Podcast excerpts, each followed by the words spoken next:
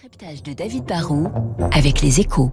Gresham Banque Privée accompagne les particuliers les plus exigeants dans la gestion de leur patrimoine depuis 1854. Bonjour David. Bonjour Renaud. Les offres de télévision payantes comme Canal+ et Netflix viennent de marquer un point contre le piratage audiovisuel. Ouais, ils viennent même d'obtenir une sacrée victoire en faisant fermer un service de, de, de streaming pirate qui opérait de, depuis le Maroc. Hein. Vous le savez peut-être, mais depuis quelques années, le piratage de films, de, séries ou de sport est passé vraiment à la phase industrielle. Pendant des années, le, le piratage c'était artisanal. Hein. Il fallait aller sur des sites internet pour télécharger des copies une par une, souvent de mauvaise euh, qualité, de films, ou aller voir un match de foot euh, dans une langue bizarre sur un site de, de streaming un peu pourri. Mais depuis, certains ont lancé de vrais services commerciaux. On peut acheter un, petit boîtier interactif et avec une télécommande, bah, on accède à tous les services payants. On peut avoir accès à, à, plus de 6000 chaînes, plus de 200 000 films ou séries.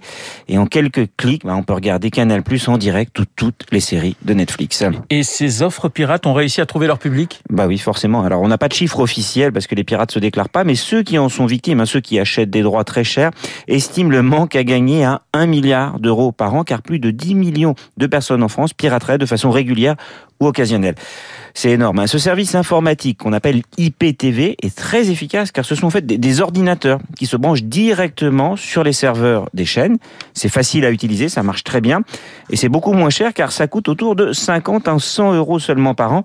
C'est à peu près ce que je dépense moi par mois pour les différentes offres payantes pour suivre le foot. Hein. Les, services les plus performants proposent même un service client avec un numéro d'appel. C'est l'assistance téléphonique en cas de problème.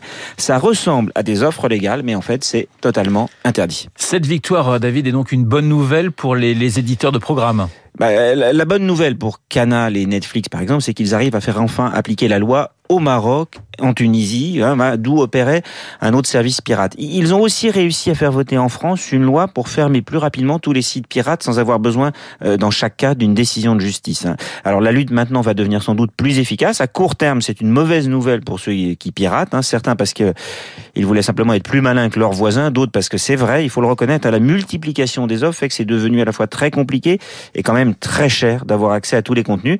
Mais la vérité, c'est que quand trop de monde pirate, eh bien, les chaînes ont de plus en plus de mal à amortir leur, contenu et du coup, bah, les prix restent élevés pour tout le monde. Si la lutte contre le piratage est efficace, peut-être que plus de gens finiront par s'abonner hein, de façon légale.